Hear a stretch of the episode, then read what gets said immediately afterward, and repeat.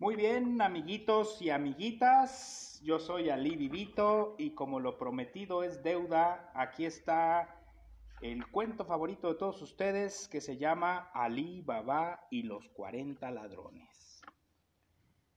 Este cuento se inventó hace muchísimos años, cuando no había televisión, ni ovnis, ni autos, cuando los únicos que volaban eran los pájaros y las alfombras voladoras, claro. Es un cuento distinto a todos y por eso no empieza diciendo había una vez. Se llama Ali Baba y los 40 ladrones y empieza más o menos así. Había una vez un señor que se llamaba Ali Baba y que tenía un hermano que se llamaba Kashim. Hashim. Ali Baba era honesto y muy trabajador. Y también se dedicaba a leñador. Era más o menos pobre. Kashim era muy deshonesto, aragán, malo, ambicioso, usurero y muy rico. Ali Baba tenía una esposa, una hermosa criada que se llamaba Luz de Noche varios hijos fuertes y sanos, y también tenía tres mulas. Kashim tenía una esposa y muy mala memoria. Ese Kashim tenía lo que hoy conocemos como Alzheimer, pues nunca se acordaba de visitar a sus parientes, ni siquiera para preguntarles si se encontraban bien o si necesitaban algo. En realidad, no los visitaba para que no le salieran con que, oye, préstame una lanita. Un día, en el que Alí Baba estaba en el bosque cortando leña, oyó un ruido que se acercaba y que se parecía a un ruido que hacen cuarenta caballos al galope. Se asustó pero como era muy curioso, se trepó a un árbol para espiar. Y ahí vio que eran efectivamente 1, 2, 3, 4, 5, 6, 7, 8, 9, 10, 11, 40 caballos con 40 ladrones. Sobre cada caballo venía un ladrón y cada ladrón tenía una bolsa llena de monedas, muchas monedas de oro, vasos de oro, collares, aretes, platería, piedras preciosas, rubíes, zafiros, ágatas y perlas, bolsas llenas de dinero. Delante de todos iba el jefe de los ladrones. Los ladrones pasaron debajo de Alí Baba y se frenaron frente a una gran roca que tenía más o menos como una cuadra de alto y que era completamente lisa. Entonces el jefe de los ladrones gritó a la roca, ¡Ábrete, sésamo! Y se oyó un trueno y la roca, como si fuera un sésamo, se abrió por, mí, por en medio, mientras Alí Baba casi se cae del árbol de la emoción. Los ladrones entraron por la abertura de la roca con caballos y todo.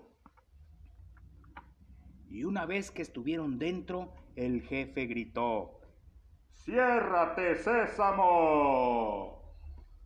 Y la roca se cerró.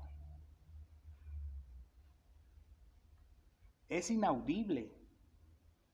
Y también el grito se oyó hasta donde estaba Alí Pensó Alí Baba, sin bajar del árbol, que esa roca completamente lisa es mágica y que las palabras pronunciadas por el jefe de los ladrones tiene el poder de abrirla.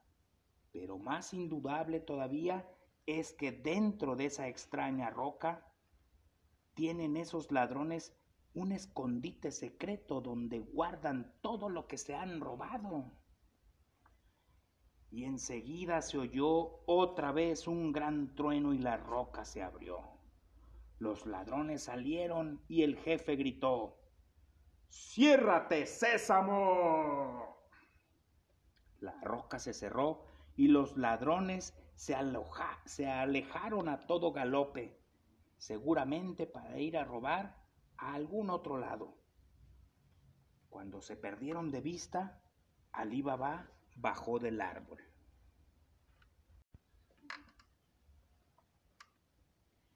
Yo también entraré a esa roca, pensó. El asunto será ver si otra persona pronunciando las palabras mágicas puede abrirla. Entonces, con todas las fuerzas que tenía, gritó, ¡Ábrete, sésamo! Y la roca se abrió. Después de tardar lo que se tarda un parpadeo, se lanzó por la puerta mágica y entró. Una vez dentro, se encontró con el tesoro más grande del mundo. Ciérrate, sésamo, gritó. La roca se cerró con Alí, Baba adentro y él, con toda tranquilidad, se ocupó de meter una bolsa y otra bolsa, muchas monedas de oro, rubíes, esmeraldas y todo lo que se encontraba a su paso. No demasiado, lo suficiente como para asegurarse la comida y la bebida de un año y tres meses. Después dijo, Ábrete, sésamo. La roca se abrió y Alí Baba salió con la bolsa al hombro. Dijo, Ciérrate, sésamo. Y la roca se cerró. Y él volvió a su casa cantando de alegría.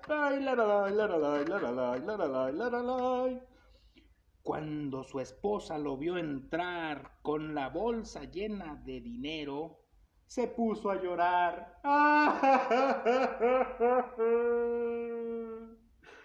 ¿A quién le robaste eso?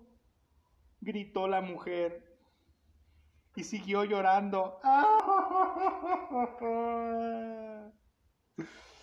Pero cuando Alí Baba le contó la verdad y toda la historia, la mujer se puso a bailar con él. Somos ricos, somos ricos. Nadie debe enterarse que tenemos este tesoro, dijo Alí Baba, porque si alguien se entera, querrá saber de dónde lo sacamos, y si le decimos de dónde lo sacamos, querrá ir también entonces esa roca mágica será nuestro secreto.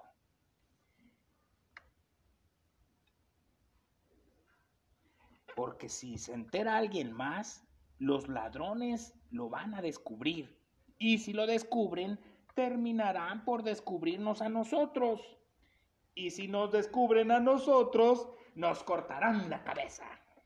Así es de que calladitos nos vemos más bonitos. enterraremos todo este dinero en nuestro patio. Vamos. Pero antes, contemos cuántas monedas y cuántas piedras preciosas hay, dijo la mujer de Alí Baba. ¿Y terminar dentro de diez años de contar? No, nunca, le contestó Alí Baba. Entonces, hay que pesar todo esto. Así sabremos al menos aproximadamente cuánto tenemos y cuánto podremos gastar, dijo la mujer, y agregó, voy a pedirle prestada la balanza. Desgraciadamente la mujer de Alil Baba tuvo la mala idea de ir a la casa de Kashim y pedir prestada la balanza. Kashim no estaba en ese momento, pero su esposa sí. ¿Y para qué quieres esa balanza? le preguntó la mujer de Kashim a la mujer de Ali Baba. Eh, para pesar unos granos, contestó la mujer de Ali Baba. Qué raro, pensó la mujer de Kashim. Estos no tienen ni para caerse muertos, y ahora ¿Quieren una balanza para pesar granos? Eso solo ah, lo hacen los dueños de grandes graneros. o los ricos comerciantes que venden granos. ¿Y qué clase de granos vas a pesar? le preguntó la mujer de Kasim. Después de pensar lo que pensó. Pues granos, contestó la mujer de Alí Baba. Voy a prestarte la balanza, le dijo la mujer de Kasim. Pero antes, con todo disimulo, la mujer de Kasim untó con grasa la base de la balanza. Algunos granos que pesarán en esta se pegarán en esta grasa y así descubriré qué estuvieron pesando realmente, pensó la mujer de Kasim. Alí Baba y su mujer pesaron todas las monedas que había, también las piedras preciosas. Después devolvieron la balanza. Pero desgraciadamente un rubí que había quedado pegado en la grasa en la base de la báscula. De manera que estos son los granos que estuvieron pesando, masculló la mujer de Kashim. Se lo voy a mostrar a mi marido. Cuando Kashim vio el rubí, casi se muere del disgusto. Y él, que nunca se acordaba de visitar a Ali Baba, fue corriendo a buscarlo. Sin saludar a nadie, entró en la casa de su hermano y en el mismo momento en que estaba por entrar, vio que estaba enterrando el tesoro en el patio. Sin vergüenzas gritó, entonces siempre fueron ustedes unos pobres gatos. Díganme de dónde sacaron ese maravilloso tesoro si no quieren que los denuncie a la policía.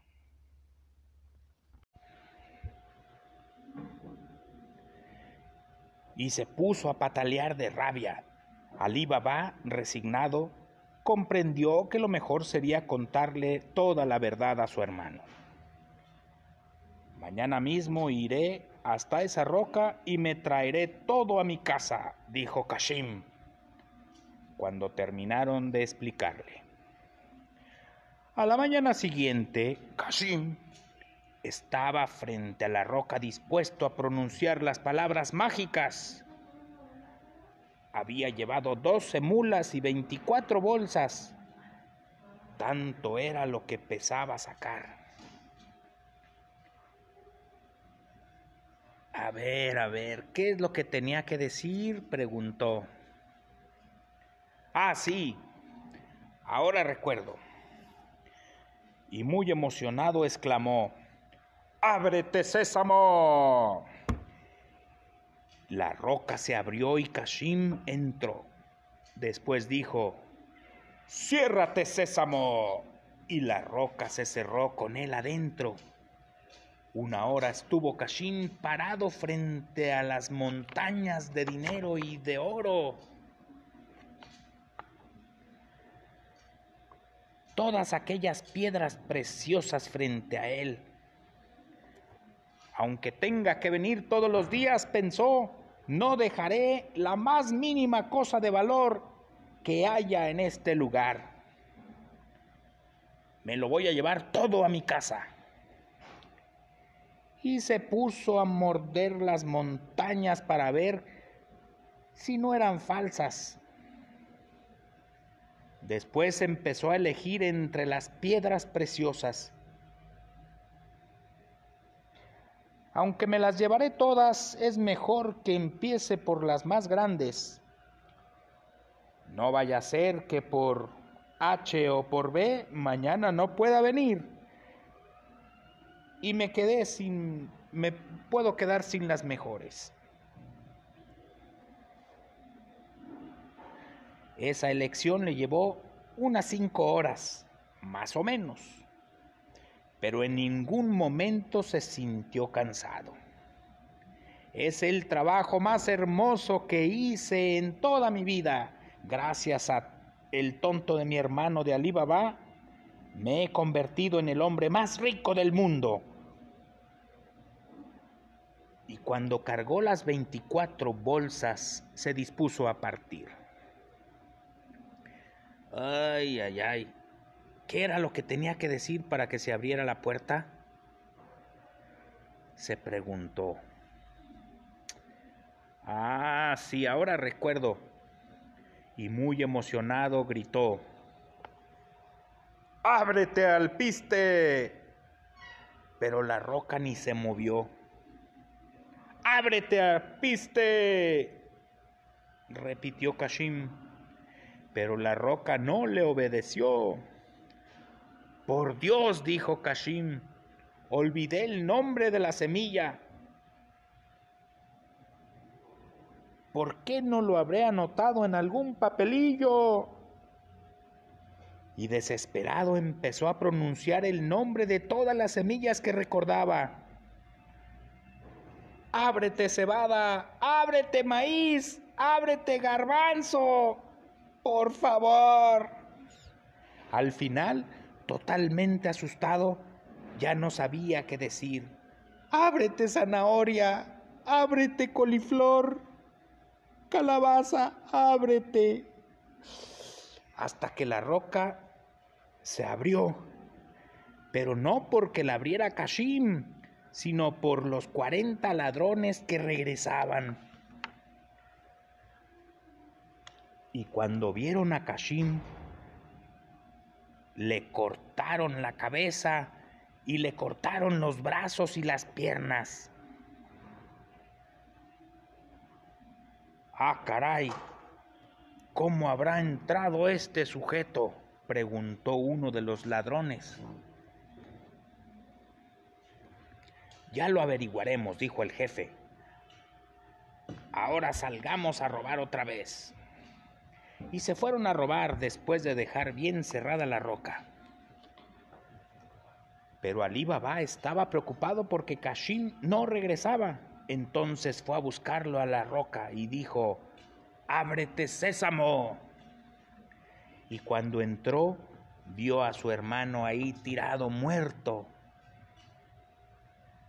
Llorando, se lo llevó a su casa para darle sepultura.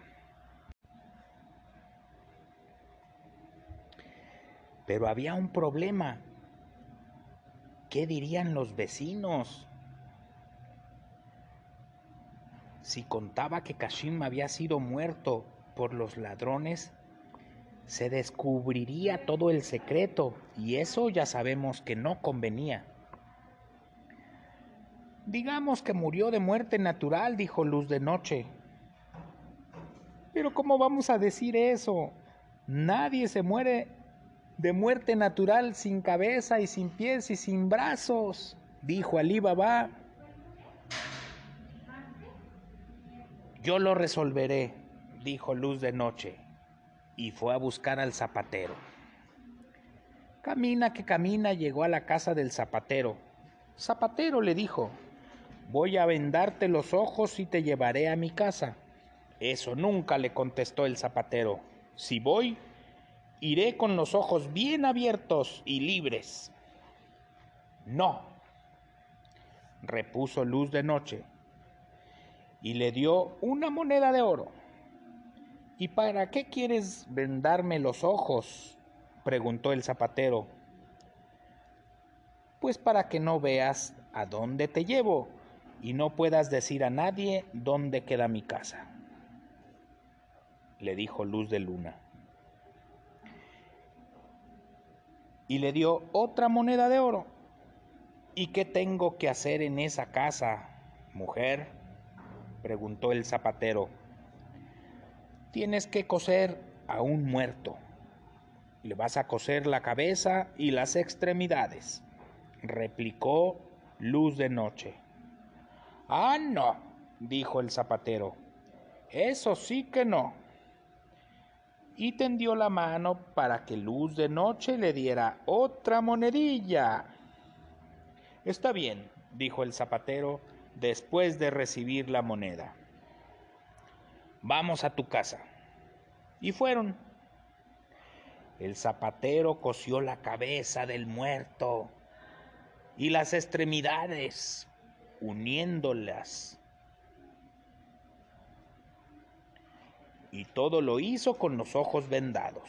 Finalmente volvió a su casa acompañado por luz de noche y ahí se quitó la venda. No cuentes a nadie lo que hiciste, le advirtió luz de noche. Y se fue contenta porque su plan ya estaba todo resuelto, de manera que cuando los vecinos fueron informados que Kashim había muerto, nadie sospechó nada.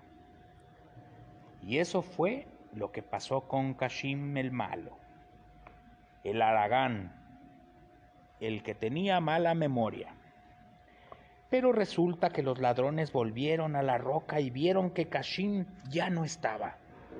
Ninguno de los ladrones era muy inteligente, que digamos, pero el jefe de ellos dijo, si el muerto no está, quiere decir que alguien se lo llevó. Y si alguien se lo llevó, quiere decir que alguien salió de aquí llevándoselo, dijo el otro ladrón. Pero si alguien salió de aquí llevándoselo, quiere decir que primero entró alguien que después se lo llevó, dijo el jefe de los ladrones. Pero ¿cómo va a entrar alguien si para entrar tiene que pronunciar las palabras mágicas y secretas, que por ser secretas nadie conoce, dijo otro ladrón. Después de cavilar hasta el anochecer, el jefe dijo, Ah, quiere decir que si alguien salió llevándose a ese muerto, quiere decir que antes de salir entró, porque nadie puede salir de ningún lado sin antes entrar. ¿Qué quiere decir?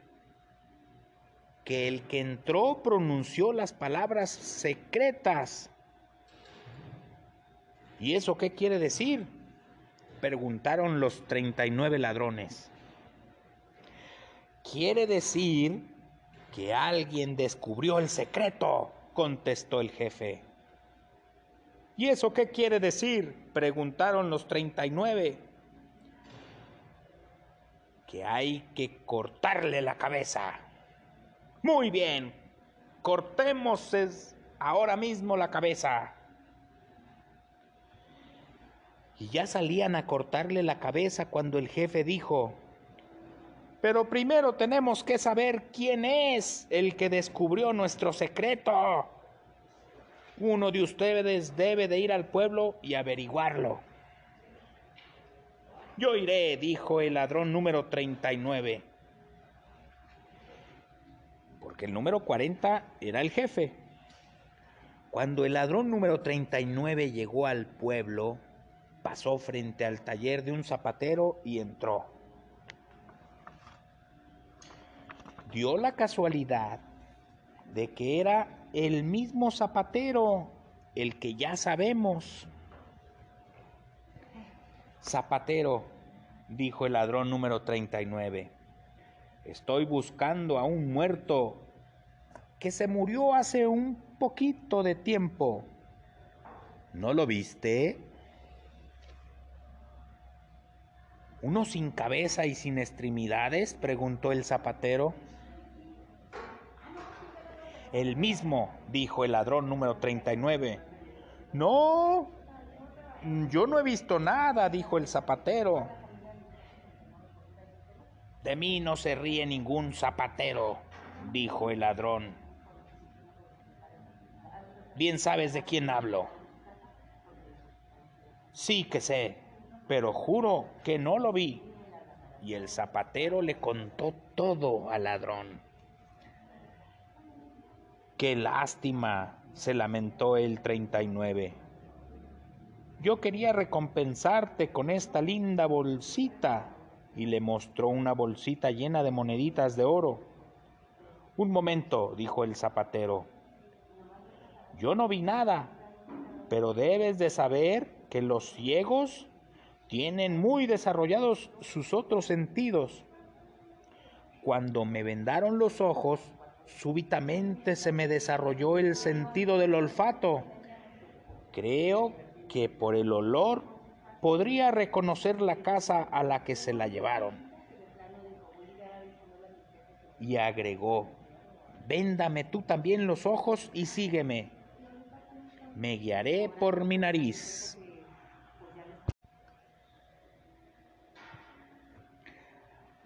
Así se hizo todo.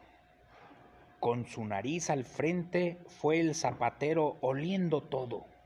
Detrás de él iba el ladrón número 39. Hasta que pasaron frente a una casa. Es esta, dijo el zapatero. La reconozco por el olor a leña fresca que sale de ella. Muy bien, respondió el ladrón número 39 haré una marca en la puerta para que pueda saber cuál de todas las casas es, y así puedo guiar a mis compañeros hasta aquí y cumplir nuestra venganza, amparados por la oscuridad de la noche. Y el ladrón hizo una cruz en la puerta. Después ladrón y zapatero se fueron, cada cual por su camino, pero Luz de Noche había visto todo. Entonces salió a la calle y marcó la puerta de todas las casas con una cruz igual a la que había hecho el ladrón. Después se fue a dormir muy tranquila. Jefe, dijo el ladrón número 39, cuando volvió a la guardia secreta. Con ayuda de un zapatero descubrí la casa del que sabe nuestro secreto y ahora puedo conducir a todos ustedes hasta ese lugar.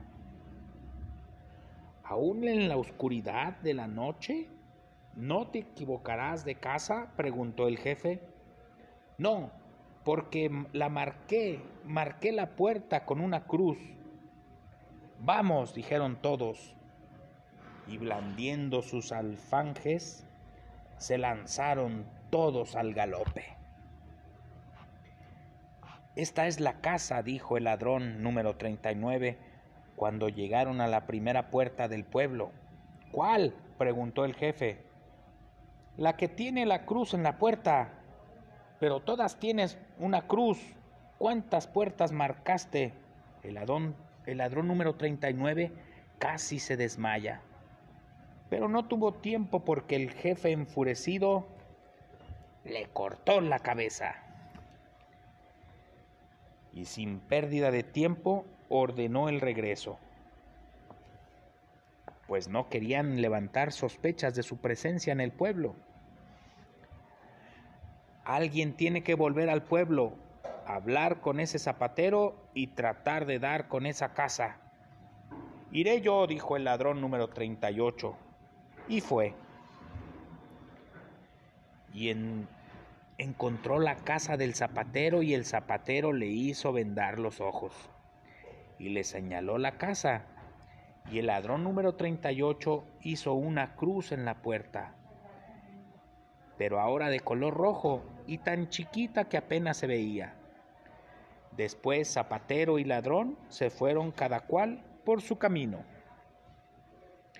Pero Luz de Noche vio nuevamente todo y repitió la operación. En todas las puertas de la vecindad marcó una cruz roja muy pequeña, igual a la que había hecho el bandido número 38. Jefe, ya encontré la casa. Los ahora mismo, dijo el ladrón número 38 cuando volvió a la roca mágica. No te confundirás, dijo el jefe. No, porque hice una cruz muy pequeña, que solo yo sé cuál es. Y los treinta y nueve ladrones salieron a todo galope. Esta es la casa, dijo el ladrón número 38 cuando llegaron a la primera puerta del pueblo. ¿Cuál? preguntó el jefe. La que tiene esa pequeña cruz colorada en la puerta. Pero todas tienen una pequeña cruz colorada en la puerta, dijo el jefe de los bandidos, y le cortó la cabeza. Después el jefe dijo, Mañana hablaré yo con ese zapatero. Y ordenó el regreso. Alí Baba. Al día siguiente, el jefe de los ladrones buscó también al zapatero. Y lo encontró. Y el zapatero se hizo vendar los ojos y lo guió. Le mostró la casa, pero el jefe no hizo ninguna cruz en la puerta ni ninguna otra señal. Lo que hizo fue quedarse durante diez minutos mirando bien la casa. Ahora soy capaz de recordarla entre diez mil casas parecidas. Y fue a buscar a todos sus muchachos.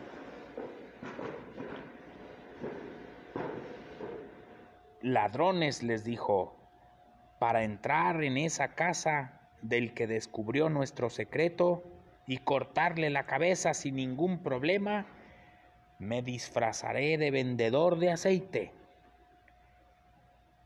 En cada caballo cargaré dos tinas de aceite sin aceite.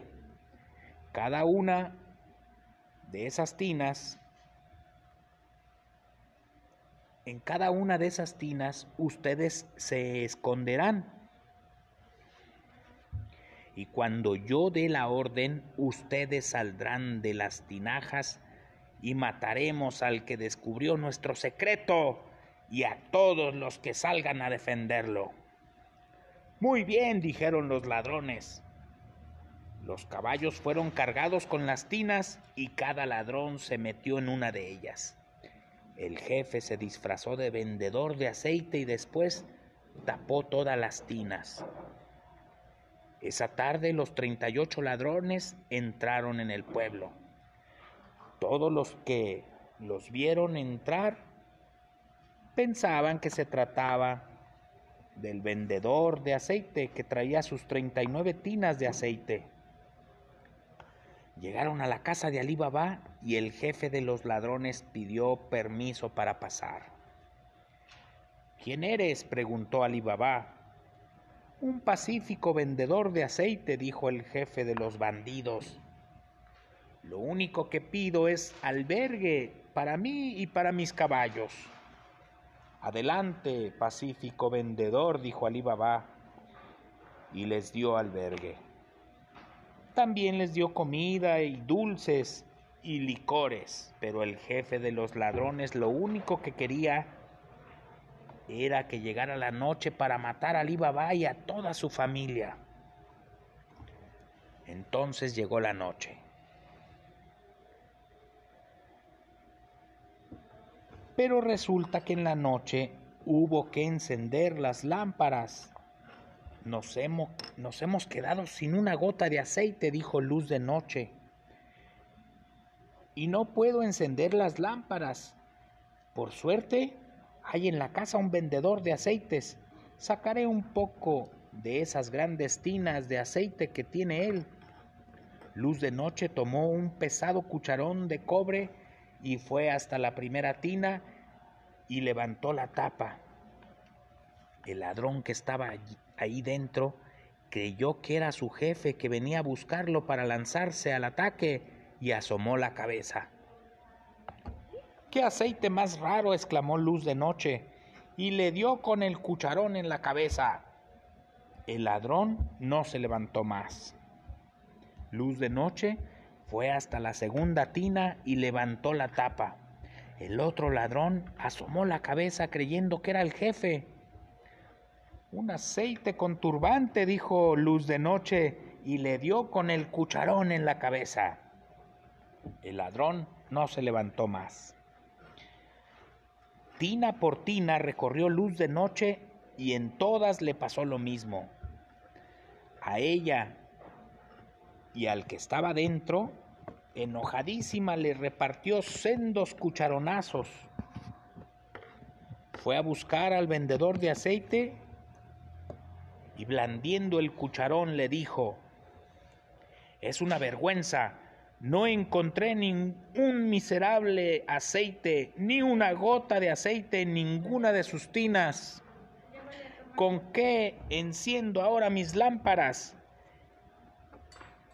Y le dio con el cucharón en la cabeza. El jefe de los ladrones cayó redondito. ¿Por qué tratas así a mis huéspedes? preguntó Alí Baba. Entonces Luz de Noche quitó el disfraz al jefe de la banda y todo quedó aclarado. Como es de imaginar, los ladrones recibieron su merecido. Y eso fue lo que pasó con todos ellos. En cuanto a Alí Baba, dicen que al día siguiente fue a buscar algunas monedas de oro a la roca y que cuando llegó no encontró nada. La roca había desaparecido con todo el tesoro adentro. Pero esta es una versión que ha comenzado a circular en estos días y no se ha podido demostrar.